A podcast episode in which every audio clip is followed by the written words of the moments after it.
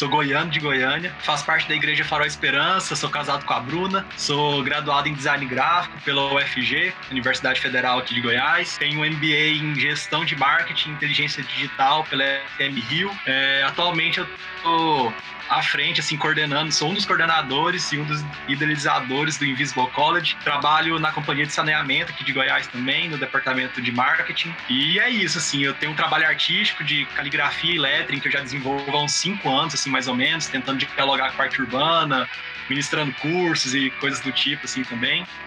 E sou, na boa parte do tempo, um designer que tenta fazer coisas boas e coisas delas e tentar ajudar assim as pessoas transformando uma situação existente em uma que seria preferível. Acho que isso que é o talvez o, a principal função do design. Assim. ChurchCom Podcast. Seja muito bem-vindo a mais esse episódio. A gente está aqui com o Kaique, você ouviu aí a apresentação dele, um pouco da jornada. E eu tenho certeza que vai ser uma jornada muito abençoadora aqui pra gente hoje, porque o Kaique é um cara incrível, é um dos, dos amigos que estão chegando aqui na ChurchCon, que a gente tem contato há menos tempo, mas a gente é fã do trabalho, principalmente lá no Invisible College, a gente tem, tem seguido muito e foi um prazer muito legal trazer ele aqui, é uma honra, na verdade, trazer ele aqui. E eu espero que você também seja muito abençoado com esse papo, Kaique. Sinta-se muito à vontade nesse tempo aqui que a gente vai bater um papo. Fique em contato com a ChurchCom nas redes sociais. Arroba ChurchComBR no Instagram e Facebook. Beleza, prazerzão estar tá aqui, assim, um privilégio demais. Eu que sou fã, assim, do trabalho que você está fazendo, assim, com a ChurchCon, assim, sem querer ficar rasgando cedo, mas de fato está sendo uma, um trabalho muito legal, assim, eu tô acompanhando os podcasts, vendo as postagens tudo mais um serviço assim que a igreja carecia há muito tempo e agora tem gente fazendo isso de uma forma boa, com qualidade. Então, assim, privilégio poder estar aqui batendo esse papo e trazer alguma contribuição, né? Não sei se vai ser muita, mas alguma, assim, pelo menos. ChurchCom Podcast.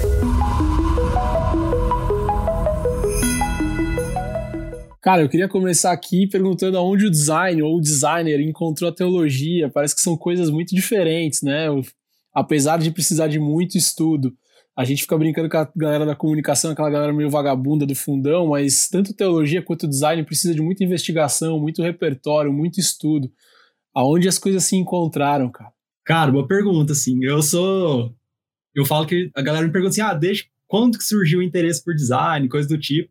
E eu falo que desde moleque, assim, desde, sei lá, adolescência, antes de saber o que, que era de fato design, assim, eu falava, cara, eu quero cursar design, eu quero fazer design, eu quero ser designer, eu acho isso massa, eu acho isso interessante, assim, sem muito saber nem o que, que era de fato, assim. Eu sempre tive interesse, assim, por design, criação, coisas nesse sentido. E aí fui, consegui fazer uma graduação nesse, nessa área e tudo mais.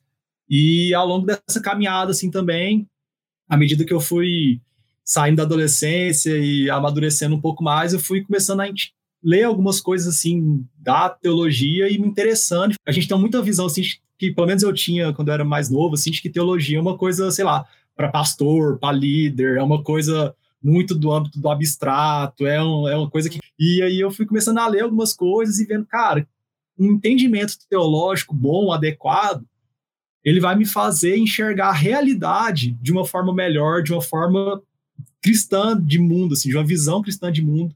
Um entendimento teológico adequado não só vai me fazer ler a Bíblia melhor, não vai só me fazer ter uma relação melhor com Deus, mas vai me fazer enxergar a realidade à minha volta, a nossa relação com a cultura, por exemplo, de uma forma totalmente diferente, e isso diz respeito também à minha parte de designer, à minha parte como um artista, como um criador, como alguém que projeta coisas, que cria coisas, que se comunica com outras pessoas de alguma forma e tem uma produção intencional de artefatos culturais.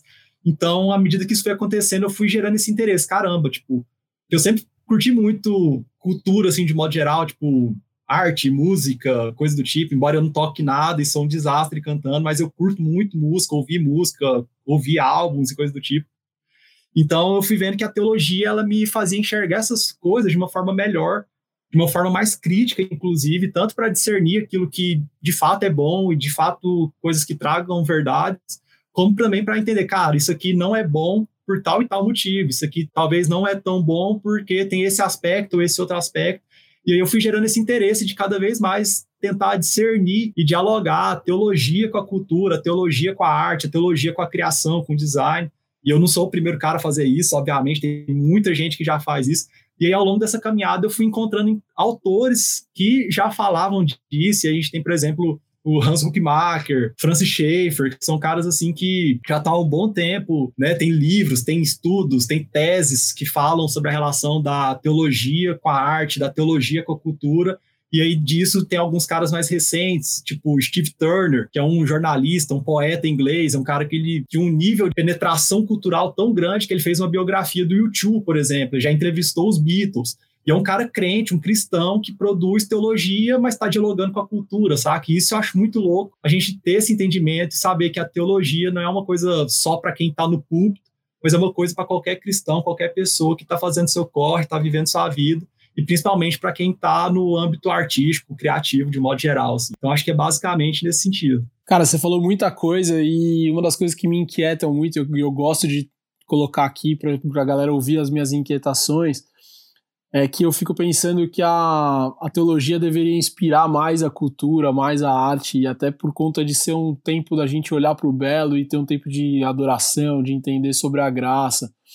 E a gente vê que a manifestação cultural cristã, apesar de, de existir, a gente sabe que ela existe, ela é muito visível só naquele mundo gospel, que é uma retratação da cultura mais popular. Como que você vê, cara, esse, esse, esse, cenário da cultura? Como que você vê que a teologia, por ser muito rica, por falar de Deus, por falar da graça, por falar do amor, como que ela deveria inspirar mais essa produção cultural aqui no Brasil, principalmente? Cara, eu acho que sim. Tipo, eu acho que a teologia ajuda muito a gente a, nesse sentido de ter uma produção mais rica, uma produção que glorifica de fato a Deus, sem ser uma coisa simplesmente mercadológica, sem ser uma coisa para cumprir uma determinada agenda. Mas eu acho que, assim, essa é uma pergunta que demanda uma resposta muito complexa, assim, porque eu acho que isso é uma questão multifatorial, saca? Pode responder essa pergunta desde entender a relação do brasileiro com a cultura, do brasileiro com a arte, sem falar especificamente dos cristãos, que já é uma relação, tipo, que não é tão intensa, que não tem tanto contato, tipo, que a gente consome, isso falando de uma forma genérica, tá? O que a gente consome de arte, de cultura, geralmente é uma coisa que está no mainstream, geralmente é uma coisa que já está no âmbito bem comercial. A gente não tem uma cultura, assim, a gente não é educado para consumir arte, a gente não tem uma educação artística no Brasil, saca? E aí, quando a gente entra na área da fé, da teologia, da igreja, isso é também tem um fator que contribui para isso, que é uma teologia ruim, que é uma teologia que enxerga que, sei lá, você só pode consumir uma música se ela explicitamente falar sobre Deus, ou se ela explicitamente falar sobre uma narrativa bíblica específica e não necessariamente isso é uma verdade, assim, né? Porque o dom criativo é um dom que emana de Deus, assim, um dom que vem de Deus, é bíblico isso. Deus nos deu um mandato cultural, nos deu um chamado para produzir cultura, para desenvolver a cultura e não só fazendo coisas, entre aspas, religiosas ou coisas que sejam explicitamente bíblicas. Não que seja errado fazê-las, precisa fazer, a gente precisa de músicas bíblicas para cantar num culto de domingo, mas não é só isso, não está restrito a isso, saca? A discussão é muito maior, mais ampla do que simples, simplesmente fazer artefatos a nível, entre aspas, religioso, assim. Mas eu acho que isso tem mudado, assim, pelo menos eu tenho enxergado nos, nos círculos que eu frequento, assim, e eu posso citar alguns projetos que têm trago, assim, uma oxigenação nesse sentido, e talvez o principal deles seja o Coletivo Tangente, assim, né, que é um projeto que surgiu em 2017, se não me engano, eu fui uma das pessoas que estava à frente dele, hoje eu não estou mais, mas na época eu fui um dos idealizadores, junto com mais uma galera ao redor do Brasil. E é um coletivo de cristãos, alguns artistas práticos de fato, outros simplesmente pensadores ou gente que se interessa por arte, mas que surgiu justamente com essa inquietação. Que a gente falou, cara, tem um, um problema muito grande que a igreja brasileira passa, que é o seguinte: a gente vê um problema acontecendo, a gente é muito mais reativo do que propositivo. Então, não sei se você lembra quando teve aquela exposição Queer Museum, lá em Porto Alegre, que era uma exposição que tratava alguns temas bem polêmicos, assim. A igreja caiu matando sobre isso, e, em certo sentido, com razão, porque eram questões bem complicadas. Mas o que, que a igreja estava fazendo para dialogar com isso, para contrapor isso no âmbito artístico, não só no âmbito da, de criticar, mas de produção artística. E a gente falou, cara, a gente precisa então fazer alguma coisa para começar a mudar essa história, assim, né? E aí o coletivo surgiu com essa proposta de ser um, um, um meio, assim, né? Uma comunidade, pessoas que pensam e produzem arte, estão dispostas a discutir questões culturais, seja no cinema, seja na música, nas artes visuais, na arte urbana. Que, cara, não tem ninguém falando sobre fé e arte urbana, o que, que a fé diz respeito à arte urbana, por exemplo, que é talvez a expressão artística mais comum de, em termos de artes visuais, a mais comum que a gente tem acesso hoje, saca? Você não vai no museu, mas você tá andando na rua, você vê um muro com um grafite, com um painel, você vê um prédio grafitado, tá explícito para você no seu dia a dia, e a gente não está discutindo essas questões porque a gente acha que isso não diz respeito à nossa fé, saca? Então, o Coletivo Tangente veio com essa proposta, tá tendo frutos muito legais, assim, disso, saca? Hoje a gente tem uma comunidade muito grande, assim, de gente participando do coletivo, produzindo texto, produzindo discussão, produzindo obras a partir do que a gente tem discutido, para a gente tentar ter uma presença mais fiel, assim, dentro da cultura, dentro do, do âmbito artístico assim do nosso país, da nossa sociedade. Então, eu acho que isso é um caminho longo pela frente, mas está começando. Saiba muito além da tática, marketing digital e ferramentas. Acesse churchcom.com.br/livros e adquira os e-books e livros da Churchcom. Cara, e onde a discussão do sagrado e do profano impactam na produção artística da igreja? Então, acho que isso é muito aquela ideia assim da gente entender o que que é o sagrado, saca?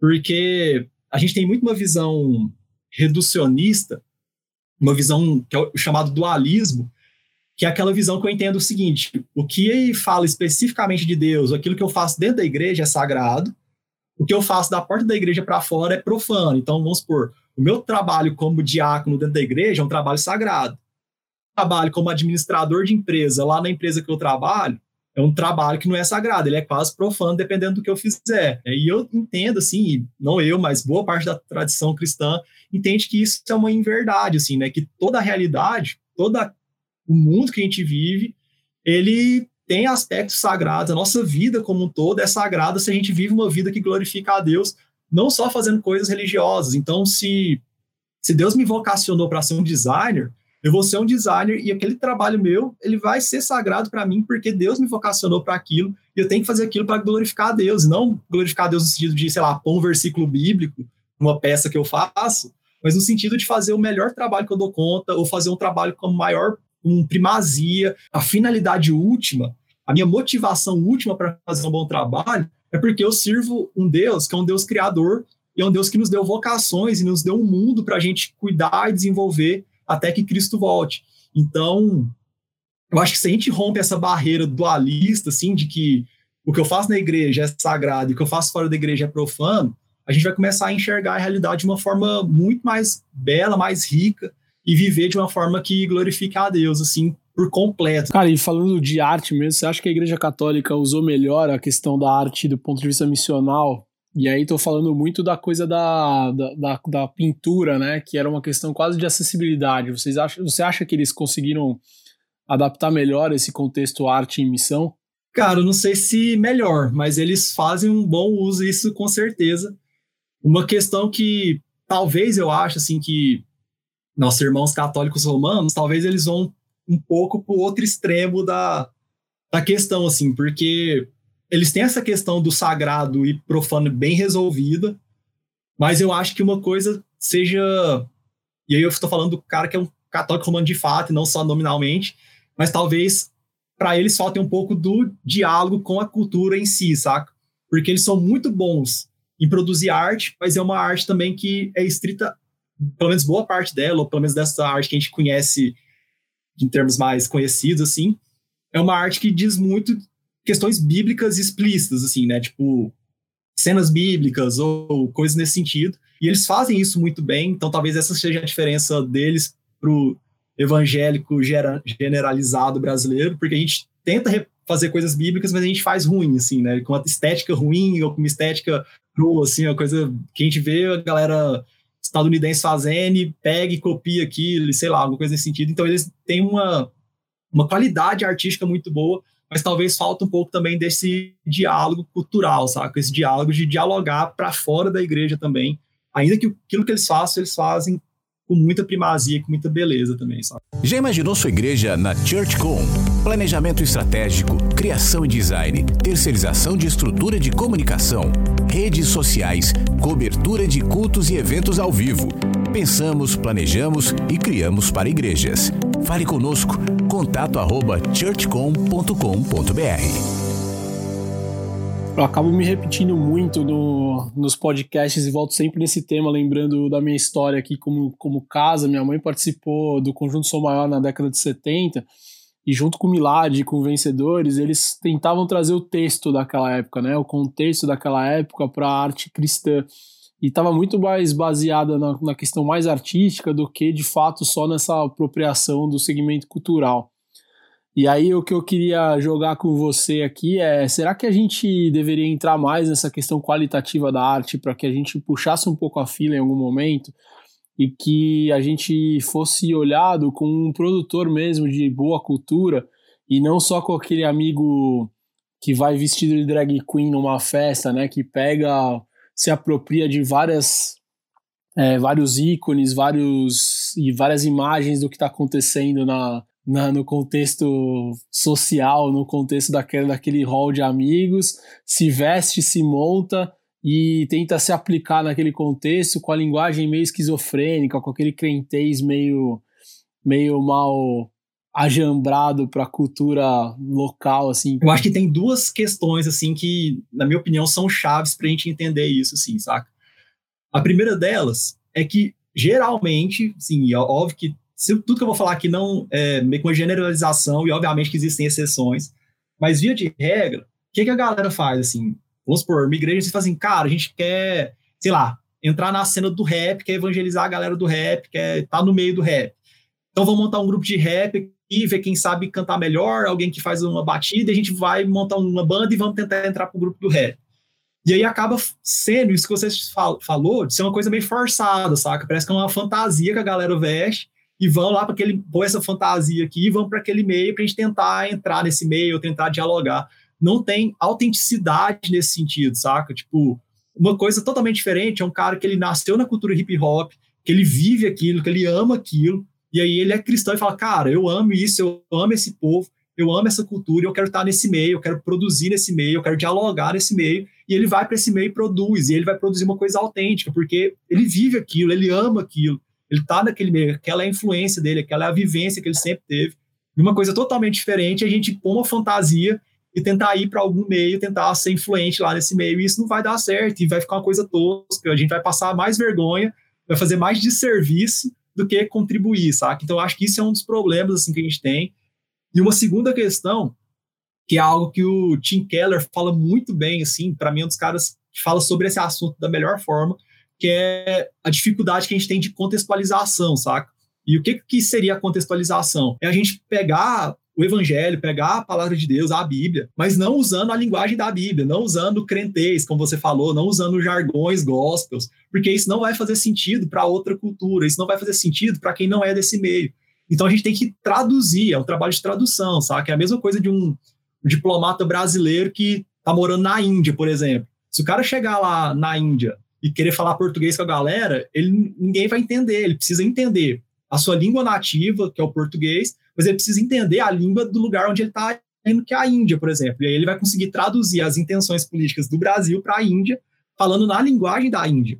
Então, é a mesma coisa para a gente, saca? A gente precisa ter um conhecimento profundo do Evangelho, da Bíblia, e aí entra a teologia. Então, eu preciso ter uma teologia robusta, mas eu preciso saber traduzir isso para a linguagem do meio que eu vou estar seja qual for, seja qual expressão artística que for, mas não adianta eu querer usar a linguagem bíblica em outro meio fora da igreja, porque isso não vai fazer sentido. Eu vou estar falando japonês para a galera, sabe? Então a gente precisa ter essa consciência de tradução, de contextualização, e aí entender que contextualização não é você distorcer o evangelho, não é você picotar o evangelho e pegar as partes que mais agrada, não é você selecionar o que, que você gosta mais, mas é de fato você apresentar o mesmo conteúdo, só que com uma outra linguagem, com uma outra abordagem, uma outro, um outro contexto, entendeu? Então, acho que essas duas coisas, assim, são fundamentais para a gente entender e é uma coisa que a gente sempre tenta bater nessa tecla, assim, né? De ter, de fato, fazer parte, de fato, da comunidade que você quer atuar, ter isso não só como uma fantasia, não só como algo que você veste uma roupa e vai, mas isso ser de fato um interesse legítimo seu, uma vocação que Deus te deu,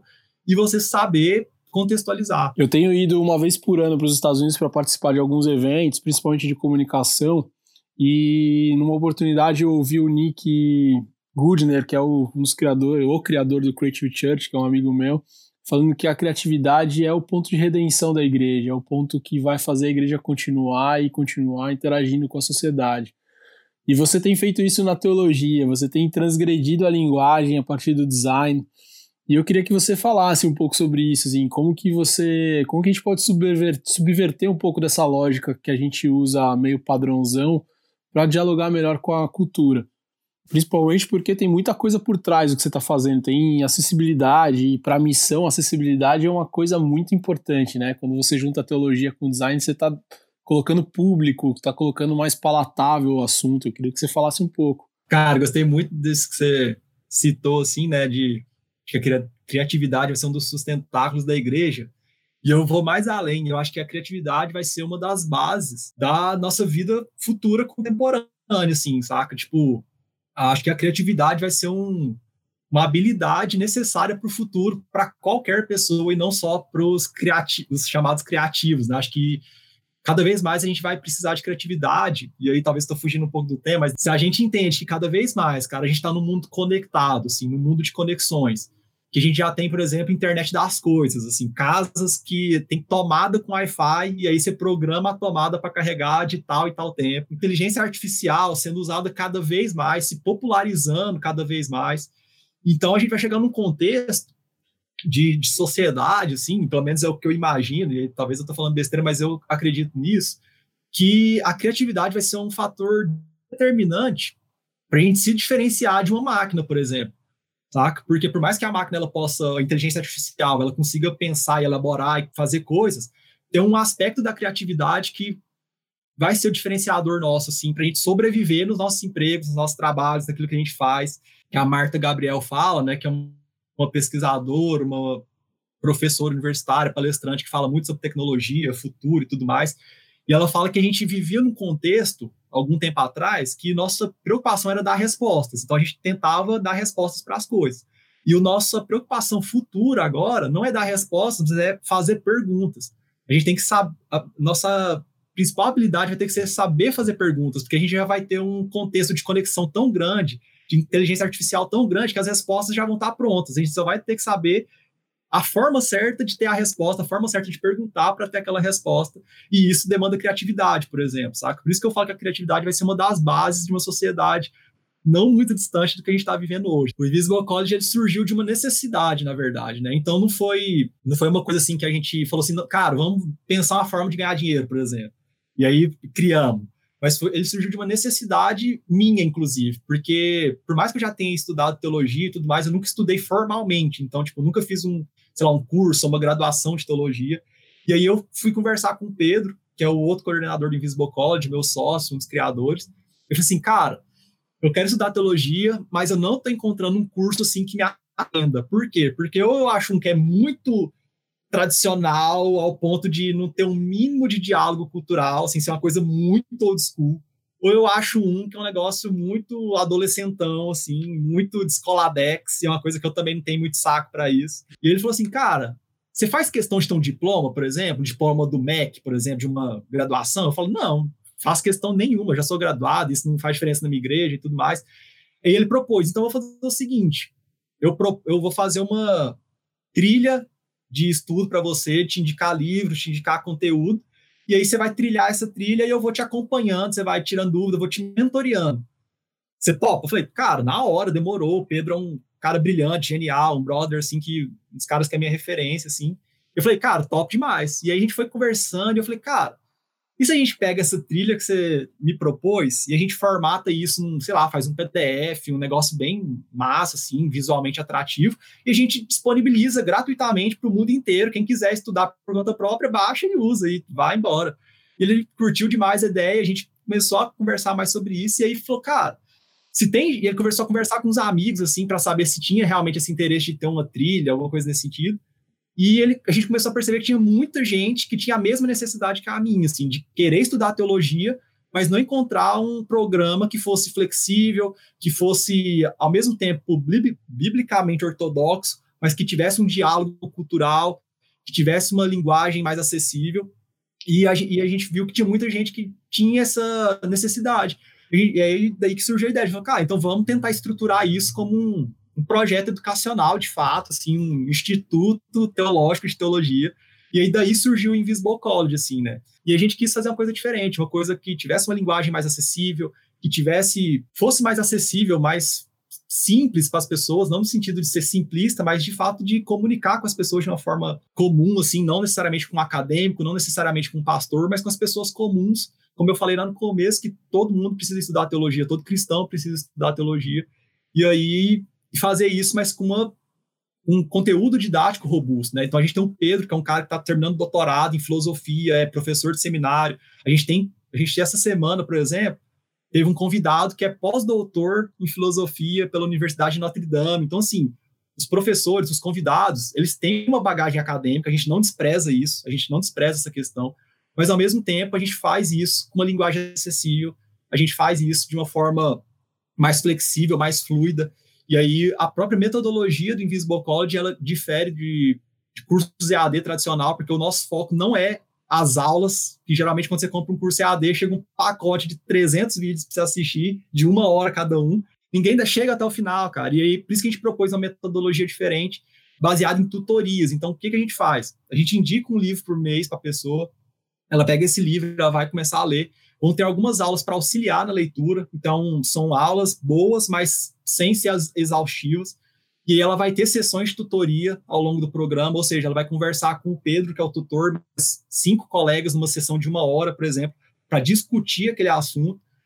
Os alunos eles vão produzir textos sobre aquele, aquele, aquela temática que eles estão estudando, porque isso vai forçar eles a ter poder de síntese, vai forçar eles a condensar o conteúdo, a dar a sua própria, não interpretação, mas dialogar aquele conteúdo com a realidade que eles estão vivendo. Então, a gente propõe uma série de questões a nível metodológico, justamente para a gente tentar fazer um curso que seja flexível, um curso que o cara não tenha que gastar enorme quantidade de tempo, ficar duas horas parado na frente de uma tela assistindo um cara falando e não ter nada ativo da parte do estudante nesse processo? Então a gente crê muito nisso e a gente está tentando cada vez mais usar essas metodologias chamadas metodologias ativas, né, de aprendizagem, metodologias ativas de ensino, porque eu acho que isso faz toda a diferença, assim, né? Tem um cara que a gente acompanha, que é o Conrado Schlohauer, e ele tem uma frase, assim, que foi marcante para a gente, que ele fala que a aprendizagem é, é a explicitação do conhecimento por meio de uma performance melhorada, ou seja, não adianta eu assistir uma aula se eu, se eu não pegar aquele conteúdo e aplicar ele na prática. Eu vou ter só adquirido informação, não vou ter gerado aprendizagem. Porque aprendizagem é quando eu pego aquela informação e minha performance melhora, meu aquilo que eu faço na prática melhora. Então a gente pensa muito nisso e é uma das coisas que a gente tenta aplicar assim nos nossos trabalhos.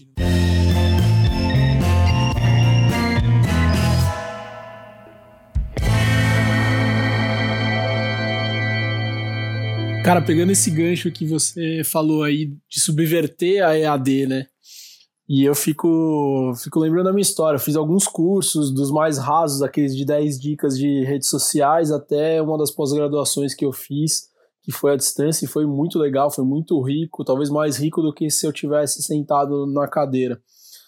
E aí me veio na cabeça rápido assim as escolas bíblicas dominicais das igrejas que aparentemente estão trocando e-mail com a funerária, assim, elas têm morrido, né? começa lá em Êxodo, aí quando chega na metade, o cara tinha 200, aí chegou na metade já tem cinco pessoas só. Depois na aula, ninguém consegue construir uma narrativa, ninguém consegue construir uma jornada que seja instigante, que retém as pessoas.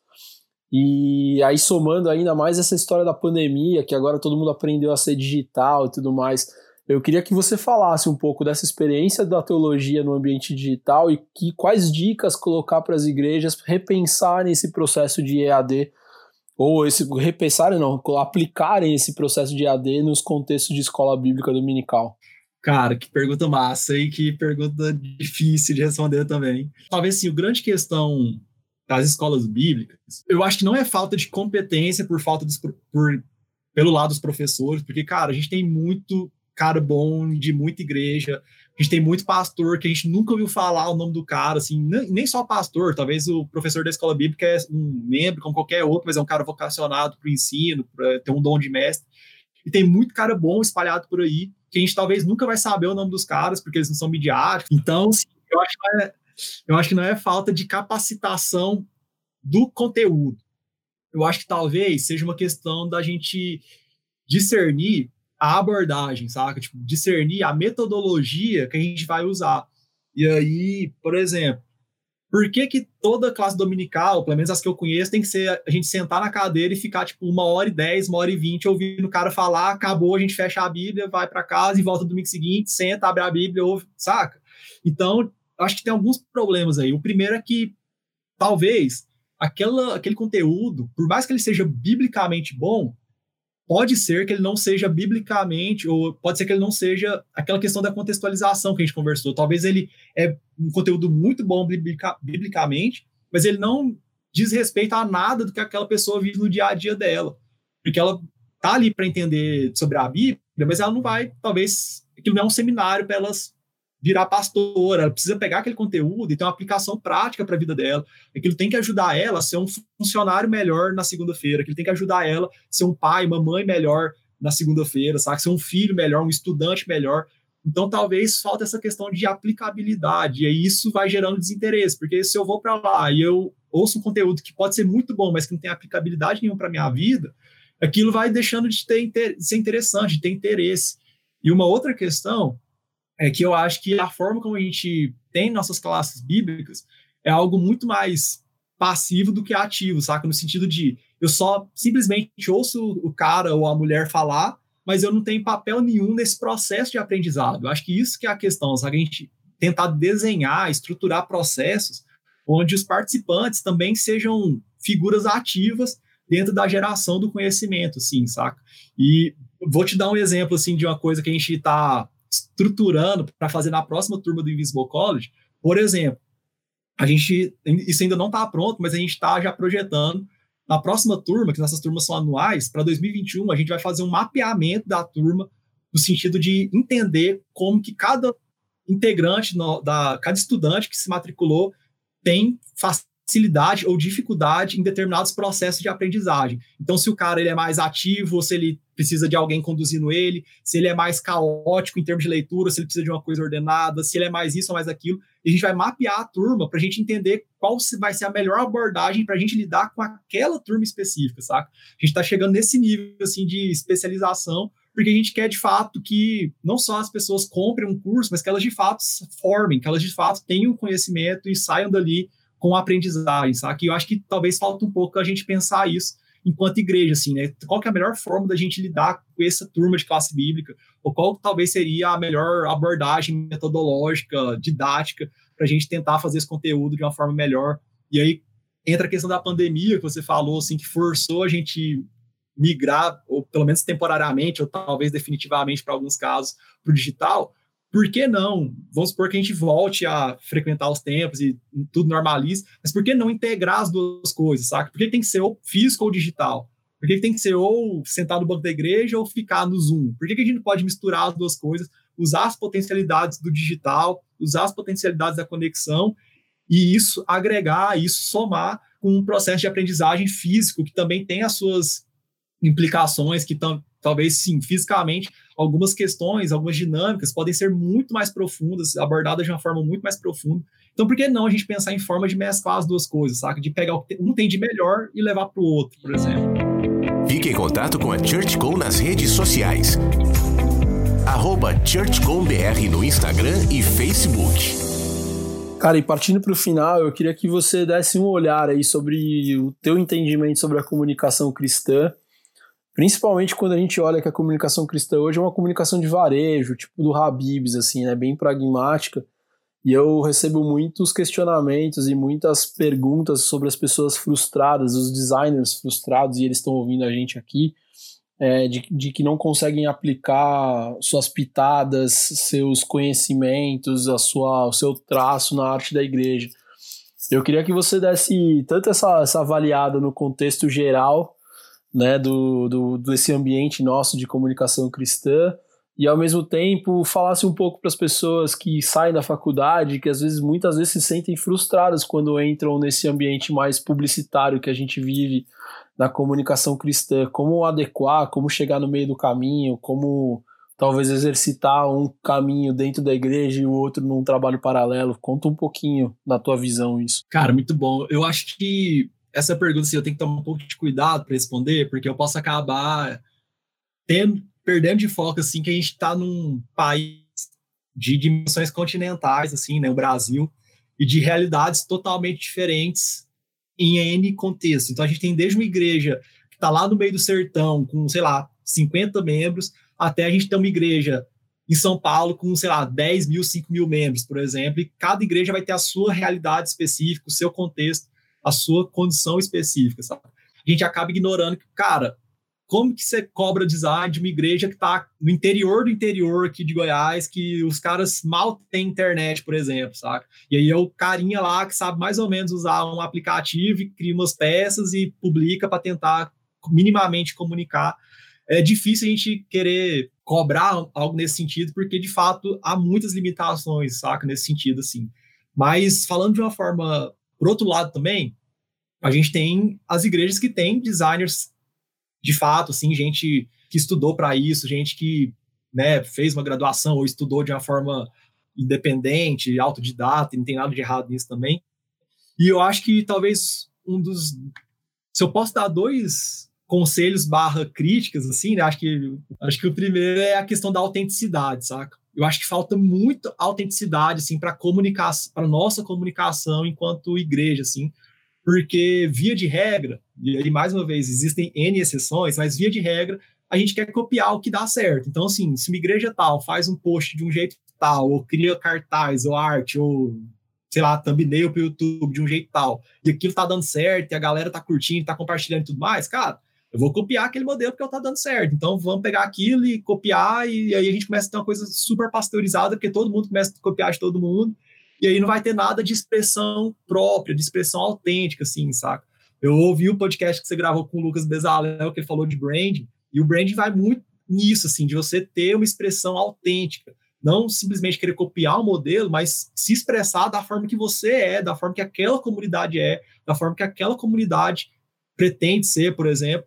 Então, acho que falta um pouco a gente ter esse discernimento, sabe? Que talvez, sim, eu não sei, pode ser por, por um lado, pressão de pastor ou da liderança que cobra que o cara faça daquele jeito, ou pode ser porque o cara talvez se sente inseguro de fazer uma coisa muito autoral ou muito expressiva e aí acaba copiando um modelo que dá certo. Mas se eu posso dar uma dica e ao mesmo tempo fazer uma crítica, cara, é ser autêntico, saca? Não tente copiar modelos.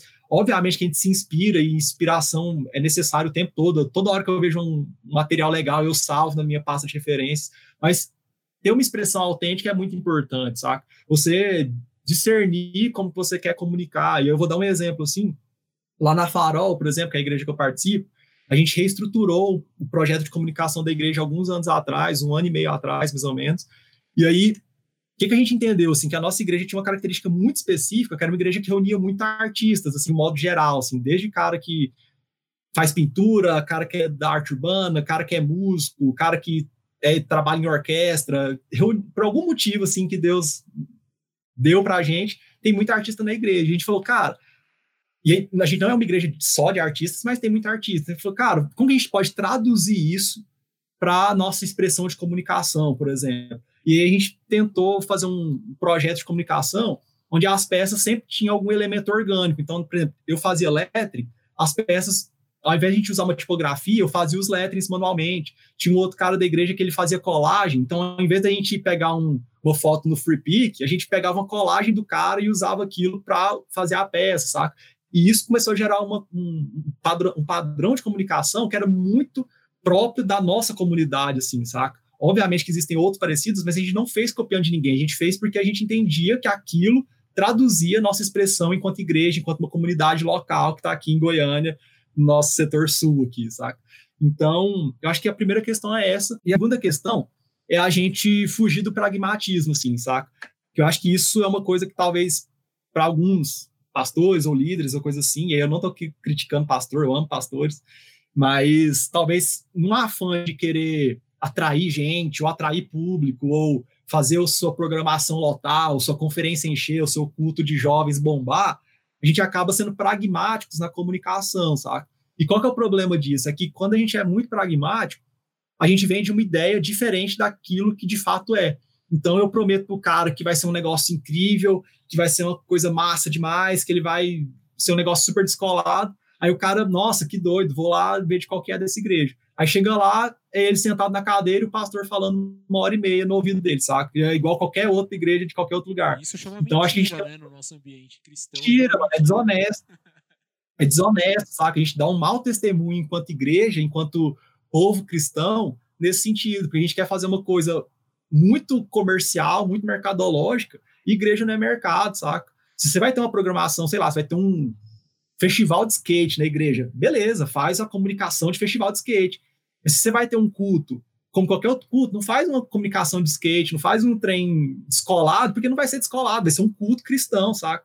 Então, assim, seja honesto naquilo que você está falando, seja honesto naquilo que você está comunicando para as pessoas, sabe? É muito mais provável que uma pessoa veja aquilo de forma honesta e vá, e indo, viu que foi honesto e continue, do que você fazer uma coisa para chamar atenção, e aí a galera, sei lá, vai 500 pessoas, chega lá as 500, vê que é totalmente diferente daquilo que foi divulgado, que não a conta não fecha, e nenhuma das 500 fica, saca? Então, sim, seja autêntico e seja sincero, fuja do pragmatismo na hora de fazer qualquer material para a igreja, assim. É, é muito importante o que o Kaique está falando, que ele fala da palavra resultado e a gente talvez divida em dois caminhos, é quais são os resultados mesmo possíveis para a igreja, e esses resultados possíveis para a igreja são, são da eternidade, estão falando de vida, são de transformação, de acompanhamento, discipulado, estão muito ligados ao nosso, à nossa missão, que é estar tá na grande comissão, que é fazer discípulos e é uma jornada meio contra-relógio.